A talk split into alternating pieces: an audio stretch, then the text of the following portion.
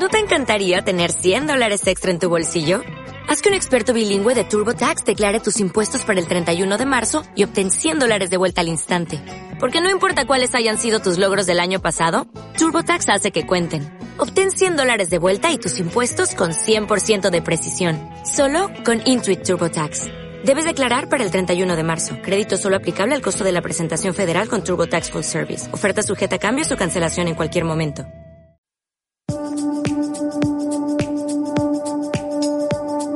Bienvenidos al podcast de la Sociedad Colombiana de Arquitectos Regional Bogotá y Cundinamarca, en el marco de la edición número 22 del Anual de Estudiantes de Arquitectura. Para esta edición, 11 estrategias académicas en que profesores y estudiantes abordan el conocimiento de la arquitectura.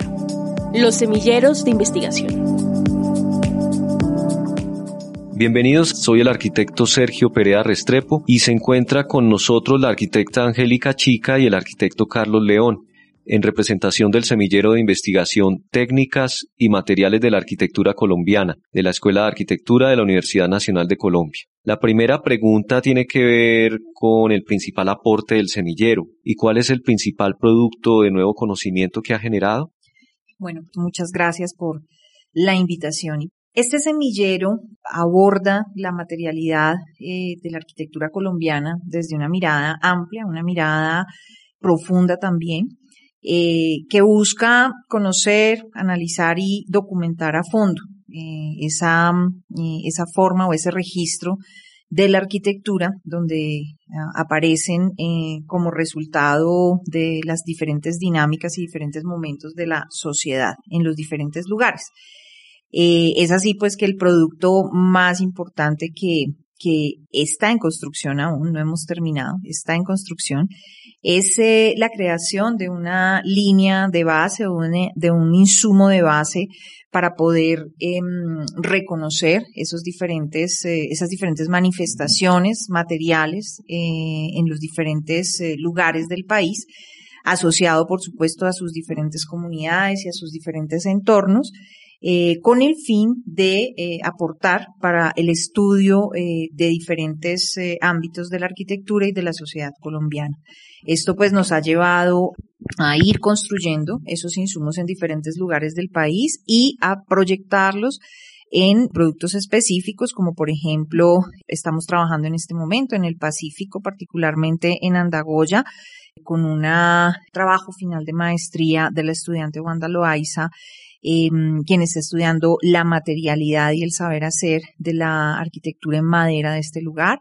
Estamos también trabajando en Boyacá, que nos acompaña el arquitecto Carlos León, quien está trabajando eh, la forma en que el saber hacer y la técnica permanecen en las comunidades y también es posible tener un reflejo eh, de o, la permanencia de esos saberes eh, a través de interactuar con las comunidades, de tratar de conocerlas a través de ellas mismas y cómo ellas pueden también lograr eh,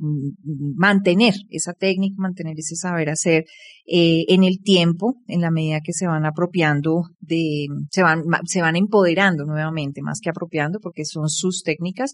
Y también otra, otra forma en la que estamos, eh, o, en la que se ve ese producto eh, de, de lo que se hace en el semillero, es en la, por ejemplo, en la región Caribe, en el, en el Cesar, donde estamos trabajando con firmantes de paz, con quienes estamos en el proceso de, de rearraigo, rearraigo después de la firma de la acuerdo, eh, ellos pues en la necesidad de construir un hábitat en unas circunstancias de reincorporación donde el conocimiento de las técnicas y del saber hacer local aportan los insumos necesarios para eh, hacer una, mm, una, un arraigo, digamos, en el territorio a través de la arquitectura de manera respetuosa con el lugar y con las comunidades. Entonces, esos son, esos serían, digamos, diferentes ejemplos con los cuales hemos ido eh, proyectando el trabajo del semillero. Y nos gustaría escuchar al arquitecto Carlos León complementar esta respuesta. Bueno, muchas gracias por la invitación. Mi trabajo de grado se centra precisamente en el reconocimiento de estas técnicas de arquitectura tradicional o vernácula en un lugar muy especial eh, en el municipio de, de Sutamarchán. Y pues obviamente eh, también es muy importante que en el desarrollo de la investigación pues obviamente la comunidad comenzó a tomar un papel muy importante eh, para que nosotros pudiéramos descubrir ese tipo, qué tipo de técnicas había en el lugar precisamente que estábamos estudiando, quiénes eran las personas que actualmente portaban esa técnica, si eh, aún si se utilizaba o no esas, ese tipo de técnicas constructivas, y pues obviamente cómo podíamos relacionar las personas que hacemos parte del grupo de investigación desde nuestras experiencias con los, eh, las retroalimentaciones de las otras investigaciones que también se hacen en torno a la arquitectura en tierra,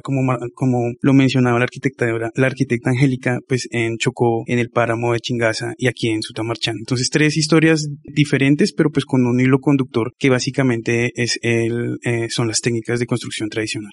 Muchas gracias, Carlos, por tu respuesta. Y continuando con esta conversación, le pregunto a la arquitecta Angélica como sobre la comunidad académica a la que pertenece el semillero, cuáles son los integrantes de este equipo de estudio y cuál es el tipo de perfil de aprendizaje que se promueve desde el semillero. Bueno, este semillero eh, se crea al abrigo de un grupo de investigación que inicialmente eh, se llamaba Protección del Patrimonio Cultural Inmueble, que era el grupo por excelencia de la maestría en conservación de la que nos habla Carlos. Con el tiempo y viendo, eh, bueno, e inicia abordando los trabajos de, los estudiantes de esta maestría y en su formación en investigación frente a este tema, o sea, abordando una forma particular de estudiar la técnica. Eh, con el tiempo eh, se va planteando esta, esta mirada un poco más amplia de, de, la técnica y la materialidad. Entonces ya no solamente son los estudiantes del posgrado, eh, de este posgrado que este, estudia, estudias, de, lo estudias de la perspectiva del patrimonio, sino ya eh, en una mirada más contemporánea de lo que se puede hacer con esa información, de lo que, a lo que puede llegar el estudio de la técnica, entonces cómo eso se puede aplicar. Y allí se involucran otras maestrías, como por ejemplo la maestría en construcción o la maestría en vivienda de la misma facultad. Con el tiempo se amplía mucho más porque eh, también la idea era transferir esta, este trabajo a, a, la formación en pregrado, teniendo en cuenta que no solamente se estudia la materialidad, sino el, pues primero todo lo que sucede alrededor de, de, de un lugar o de un objeto arquitectónico para que eh, esa materialidad se dé, donde hay una sociedad, unas dinámicas, una historia, un tiempo, un ambiente, etcétera. Entonces, estudiarlo desde esa perspectiva, como del objeto hacia el contexto y luego surge la idea del contexto, cómo lo aplicamos, que es lo que estamos haciendo en el Cesar. A partir de eso, entonces, eh, se piensa en cómo esto se, se puede transferir al pregrado y se abre una asignatura que se llama em, la arquitectura en la ciudad, eh, en la ciudad y los territorios, eh, y esta asignatura aborda este semillero. El semillero se abre con un componente eh, específico que es el estudio de la arquitectura tradicional.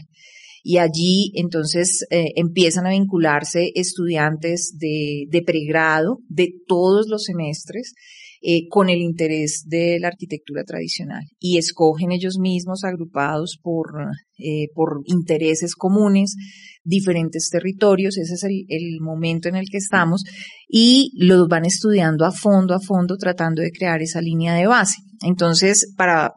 responder a la pregunta, eh, este semillero está conformado por estudiantes de posgrado que están haciendo su trabajo em, de tesis, su trabajo de maestría con un proyecto específico ligado a este interés común de ese semillero. Entonces, ellos son como una parte del grupo. Están los que ya salieron, eh, entonces ellos van como jalonando eh, la experiencia de los que se están formando y también están los de pregrado que apenas están empezando como a formar metodológicamente eh, y que en algún momento también serán jalonados por, por los que ya están en tesis. Me gustaría entonces que el arquitecto Carlos nos complemente explicándonos sobre los roles que desempeñan cada uno de estos integrantes y esto está articulado a una metodología general, si el semillero practica diversas metodologías. Bueno, yo creo que el reto de este semillero es que creo que cada uno está tratando de crear su propia metodología para abordar el tema de la arquitectura tradicional, pero obviamente en estos encuentros que nosotros tenemos nos hemos dado cuenta que hay son más las coincidencias que las diferencias. Entonces creo que ha sido creo que nuestras reuniones han sido oportunas pues porque obviamente eh, las miradas no siempre las enfocamos en los mismos objetivos, pero a través pues obviamente de la de la de, de, de la, del espacio que nosotros tenemos en el en el en el grupo de investigación hemos podido ajustarlas. Inicialmente obviamente pues el, la técnica y el material era lo que primero nosotros veíamos y creo que en cada uno de los ejercicios uh, que estábamos uh, eh, sobre los cuales estábamos investigando, creo que fue lo que primero nos llamó la atención. Pero eh, inmediatamente comenzó a aparecer la comunidad en todos los lugares que nosotros estábamos trabajando. Y también en esa, esas comunidades también eran muy particulares porque, porque en mi caso, por ejemplo, Boyacá, creo que encontramos una, una, una, una comunidad ancestral que, eh, que por varias generaciones ha ocupado el territorio. Tal vez en, en Chingaza creo que no, no encontramos esa situación. Era otra población que no pertenecía al lugar. Y creo que en Andagoya también, obviamente, obviamente existen ese tipo de, e, e, esas dos miradas, ¿no? Hay una, una mezcla de, de, de, de estos, estas personas que ancestralmente han estado ahí, aunque Andagoya es un, un, un lugar relativamente nuevo, digámoslo así, comparado con otros lugares que estamos estudiando. Es nota el impacto social que ha tenido el semillero por ese tipo de trabajo. ¿Recuerdan alguna anécdota especial de estos estudios de caso en las regiones que han trabajado? En... Yo creo que, bueno, hablo por, en mi, en mi caso, eh, eh, el impacto grande eh, es que cuando nosotros, cuando yo, cuando llegamos con la investigadora, con, la arquitecta Angélica,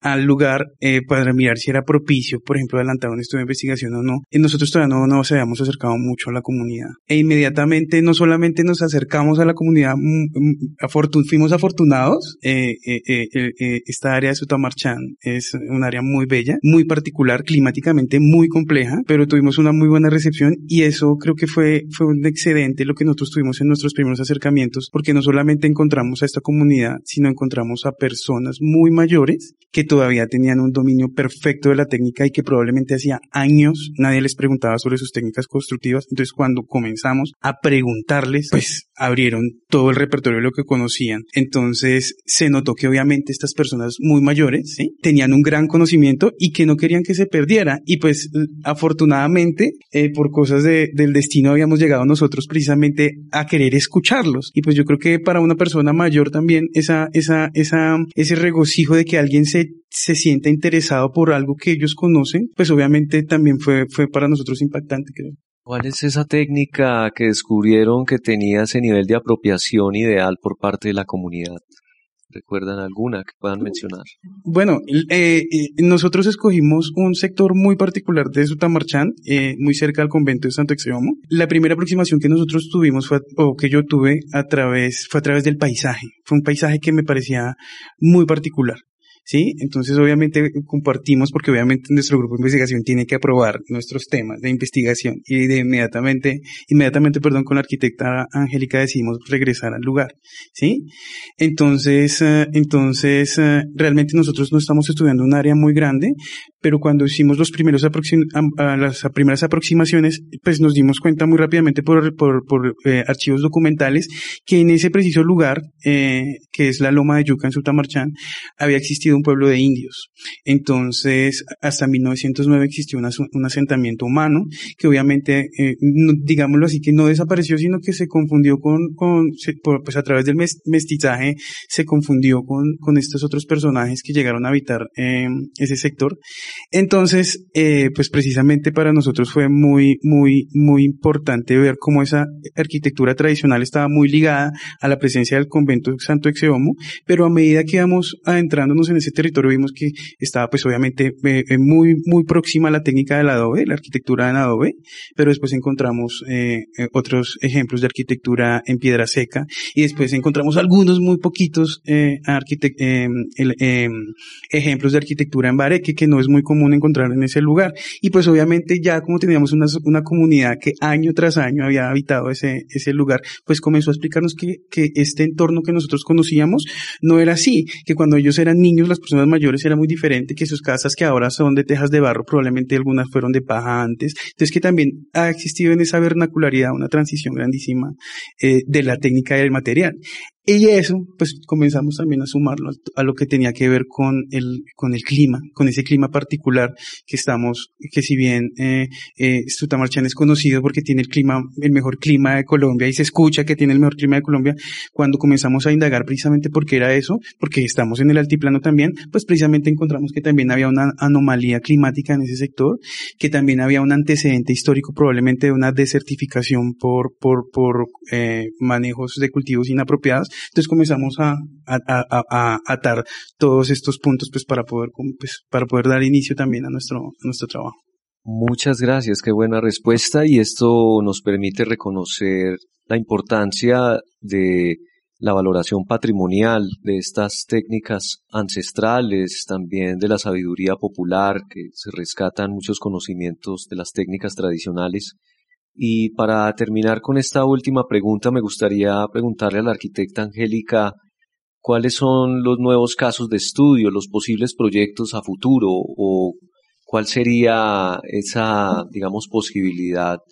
de a través de este canal solicitar algún tipo de ayuda al semillero o de promoción. Bueno, pues proyectos muchos porque precisamente eh, hay anécdotas que no son siempre tan positivas. De alguna manera mm, es, es en la medida que uno se adentra a los territorios y es, uno, pues es una maravilla poder hacerlo con los estudiantes uno va encontrando cosas muy positivas como estas, pero también en la medida que se mete mucho más en otros territorios, encuentra las dificultades que hay. Encuentra eh, los vacíos eh, de la presencia, pues puede sonar cliché, pero es un poco la presencia del Estado y la presencia de nosotros también en esos lugares. Cómo nos hemos ido concentrando realmente en las ciudades y cómo nos hemos ido concentrando en producir una arquitectura que se aleja muchísimo de eso que está en esos lugares y que no, que cuando nos acercamos, eh, por ejemplo, con algún proyecto, con algún mejoramiento, con alguna intención de ayudar,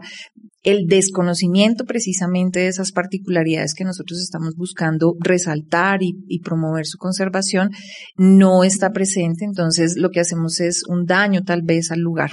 Entonces, eh, eso, eso ha sido como una de las constantes, no, eh, digamos esta es la anécdota más bonita la que cuenta Carlos, la más bonita, pero hay unas que no son tan fáciles. Entonces, por ejemplo, el proyecto del Cesar nos enseñó mucho, y eh, nos enseñó a meternos también en el territorio. En ese caso estamos trabajando con la sede de La Paz de la universidad y los proyectos que vienen van relacionados con eso. Entonces la idea es continuar trabajando con las comunidades con las que venimos eh, interactuando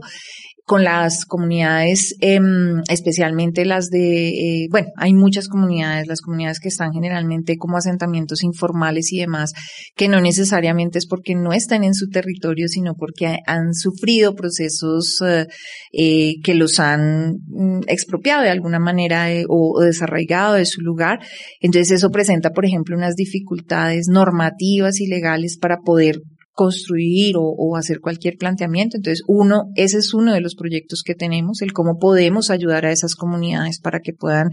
de alguna manera volver a construir su hábitat en la legalidad. El otro proyecto que tenemos es seguir metiéndonos en otros territorios. Por ejemplo, ahora estamos abordando eh, estamos buscando abordar eh, pues estas zonas eh, que son un poco olvidadas eh, en el centro del país, un poco hacia el Magdalena Medio, un poco bastante olvidadas más bien em, en muchos aspectos. Entonces eh, vemos allí una oportunidad en la cual la arquitectura y el acercarnos de esta manera, con esta metodología, con investigación, acción o con codiseño,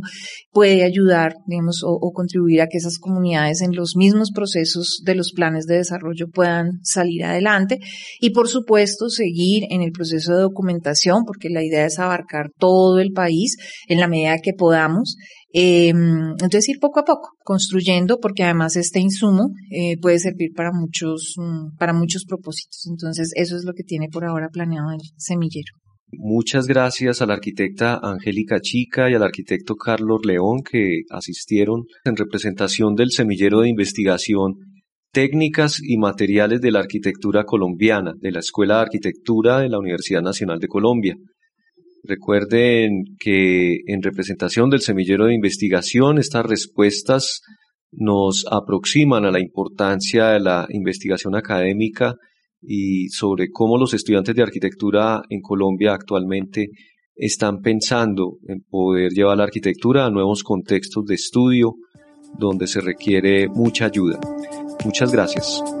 Bienvenidos al podcast de la Sociedad Colombiana de Arquitectos Regional Bogotá y Cundinamarca, en el marco de la edición número 22 del Anual de Estudiantes de Arquitectura. Para esta edición, 11 estrategias académicas en que profesores y estudiantes abordan el conocimiento de la arquitectura. Los semilleros de investigación.